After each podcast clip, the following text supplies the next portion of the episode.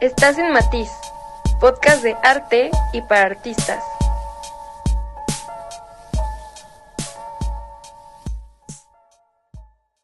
Hola amigos, ¿cómo están? Yo soy Andrea Reyes, por si no me conoces, y bienvenido seas al segundo episodio de Matiz. Amigos preciosos, pues antes de empezar, les quiero agradecer muchísimo por todo el apoyo y el amor que me dieron en el episodio pasado, que si no lo has escuchado, hablamos sobre Francisco Toledo, su obra y su vida.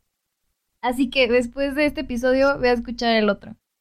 Pero bueno, les quiero decir que me sentí súper motivada para continuar con este proyecto y así es como estamos hoy en este segundo episodio. El día de hoy no vamos a hablar ni de una corriente artística ni de un artista en específico, más bien hablaremos sobre un tema actual que nos ha estado inundando por redes sociales, por noticias que vemos por todos lados ¿Será esto una nueva revolución, un giro de 360 grados, una burbuja, como le dicen, una estafa? Estamos hablando del criptoarte. Si no te suena, tal vez te suene la palabra NFT. Y si no tienes ni idea de lo que estoy hablando, ahorita ve a Google o a tu buscador de preferencia favorito, lo que sea, busca la palabra NFT, NFT. ¿Ya? ¿Ya? Probablemente te van a salir imágenes de arte digital.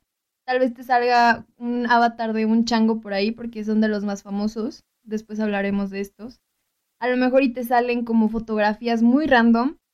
Y el caso, amigos, es que estas fotografías, estas ilustraciones, imágenes, se han vendido por millones. Y hoy yo les vengo a hablar de la relevancia de estos NFTs va a influenciar en el mundo del arte, cómo perjudica, cómo beneficia a los artistas, en qué nos ayuda, cómo evoluciona el mundo con esta nueva tecnología. De esto vamos a hablar el día de hoy. Primero lo primero, hay que hablar de lo que es un NFT. Los NFTs, por su significado de siglas, es un token no fungible. Algo no fungible quiere decir que no se consume con su uso y no puede ser sustituido. Yo cuando leí esta definición dije, ¿qué? Pero para eso estamos aquí, para hacértelo fácil y digerible de entender. Algo amigos que sí es fungible podría ser un billete de 50 pesitos, que se convierte automáticamente tuyo y tiene exactamente el mismo valor que otro billete de 50 pesos de otra persona. Si tú y esta persona intercambian sus billetes de 50 pesos, no va a pasar nada, va a tener el mismo valor. Pero ahora, algo que no es fungible. Como estamos en un podcast de arte, obviamente voy a poner una obra de arte de ejemplo. Una obra de arte puede ser algo no fungible. Tú puedes tener en tu casa un cuadro de Jackson Pollock de 200 millones de dólares, nada más, ahí colgado arriba de tu cama. Obviamente este cuadro no lo vas a ir a cambiar por una copia idéntica que veas, por más similares que parezcan. Sabes que no va a tener ni el mismo valor histórico ni el mismo valor monetario. Ahora sí, esperando que hayas entendido mis ejemplos, adentrándonos en el mundo digital, la forma en la que funciona es que tú con una criptomoneda, o sea, equivalente a un billete, puedes ir a comprar un NFT, equivalente a una obra de arte, música, videojuegos, fotografías, videos, de todo. Hace poquito vi que el creador de Twitter no tiene mucho que ver con algo artístico, pero se me hace algo impactante de todas formas. Que el creador de Twitter vendió su primer tweet como un NFT en millones, por Dios, se me hizo así como esta serie de Black Mirror que decíamos, ay, ¿cómo crees que va a pasar eso en el futuro? Está pasando, amigos. Quiero que entiendan la importancia del criptoarte, no es una tendencia, en algún momento lo vas a voltear a ver porque va a seguir evolucionando como toda la tecnología. Y me van a decir, ¿qué pasa si veo un NFT en Instagram y le tomo un screenshot y ya, pues es mío, lo puedo vender, ¿no? No. es como si fueras al Museo Louvre, em, ni me tachen por mi francés porque no sé. Pero vamos a este museo, le tomamos una foto a la famosísima Mona Lisa, la imprimes en grande para que se vea padre pero eso no significa que sea tuya, ¿verdad? ¿Qué más quisiera yo irle a tomar una foto a la Mona Lisa y decir que tengo un cuadro de Da Vinci?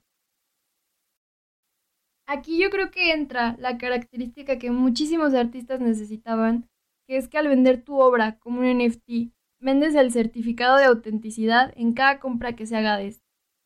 O sea que siempre que lo compren, tú vas a recibir un porcentaje por ser el creador, aunque no la hayas vendido tú. Recordemos que estos NFTs, obras, eh, pinturas, ilustraciones, son traspasables pero no reemplazables. Ahora, sí, si han visto estas noticias de que los NFTs se venden por millones, como el que les acabo de decir del tweet, creo que son de las que han causado más crítica, más relevancia en este tema, pero ¿qué radica en el valor de un NFT? Pues bastante similar al arte común o tradicional. Su valor gira en torno a quién sea el artista, a su reputación, la forma en la que creó la obra y su facilidad de acceso.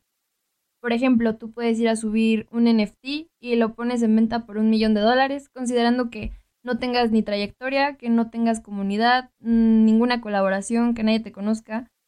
Suena difícil que se venda en este valor, no imposible, porque el que lo cree, lo crea y sí puede llegar a pasar, pero obviamente sería más fácil para alguien que sí tenga estas características.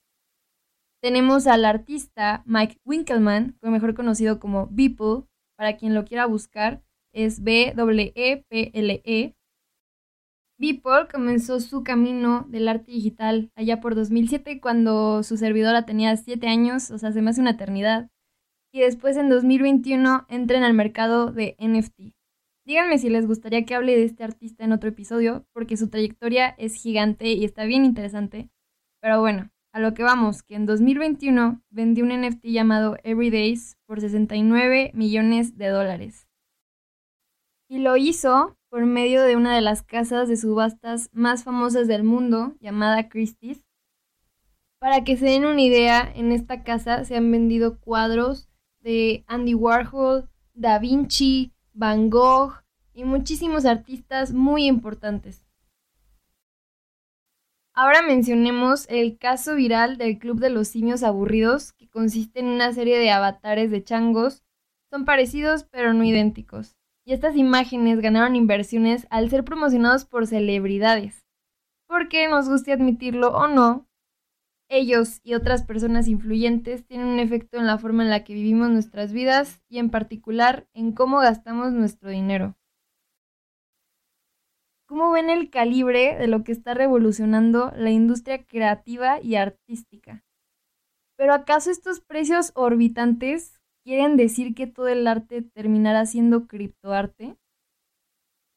Yo creo que como todo es imposible que deje de evolucionar, más en esta era que todo es tecnología. Sin embargo, no creo que en algún momento los artistas dejen por completo de dibujar a lápiz, dejen de trabajar con óleos, dejen de esculpir arcilla con sus manos, ni tampoco creo que elimine el gusto de las personas por ir a museos, de estar horas frente a un cuadro porque te hace sentir diez mil cosas a la vez, de pasar por la calle y detenerte a ver una escultura, tenemos que comprender que son conceptos tan diferentes que no se pueden comparar, pero sí se pueden complementar, porque es una forma de enriquecer los tipos de arte. Yo lo veo como una oportunidad para muchos artistas, tanto ilustradores como tradicionales, eso sin contar fotógrafos, músicos, bailarines o creadores de contenido. Todo muy bien, muy padre, pero como todo en esta vida, también el criptoarte tiene sus desventajas. Primero que es muy obvio que son obras de arte que viven en una red de ordenadores y no se puede considerar como un objeto en sí. No creo que esto sea tan malo, pero sí algo a considerar. Ahora, la desventaja más grande y con más consecuencia en el futuro es que los NFTs contaminan. Así es amigos, el criptoarte contamina a gran escala, tanto que un NFT al ser encriptado deja la misma huella de carbono que una persona. Híjole, a mí se me hace también algo para tomar en cuenta porque aún no se sabe cuánto contaminan porque no son activos regulados aunque ya están comenzando a salir iniciativas para compensar estas emisiones y disminuir el daño al medio ambiente con fuentes de energía renovables. En mi humilde opinión, ya no estamos en posición para ignorar el cambio climático ni la contaminación al mundo. Por eso yo no les vengo a decir que el criptoarte es lo mejor que le ha pasado este siglo, pero tampoco voy a demeritar el hecho de que es algo súper revolucionario. Amigos, yo les doy esta información y mi opinión para que ustedes formen su propio criterio y sobre todo para fomentarlos a investigar más sobre lo que está pasando en la actualidad. Y así amigos, es como llegamos al final de este segundo episodio. Oigan, muchísimas gracias por haber llegado hasta aquí. De verdad espero que les haya gustado este episodio tanto como a mí. Si quieren que hable de algún tema en específico, contáctenme por mis redes sociales, arroba matizpodcast. Y pues nada, les mando un abrazo, les mando un beso y nos vemos el siguiente jueves con un nuevo episodio. Adiós.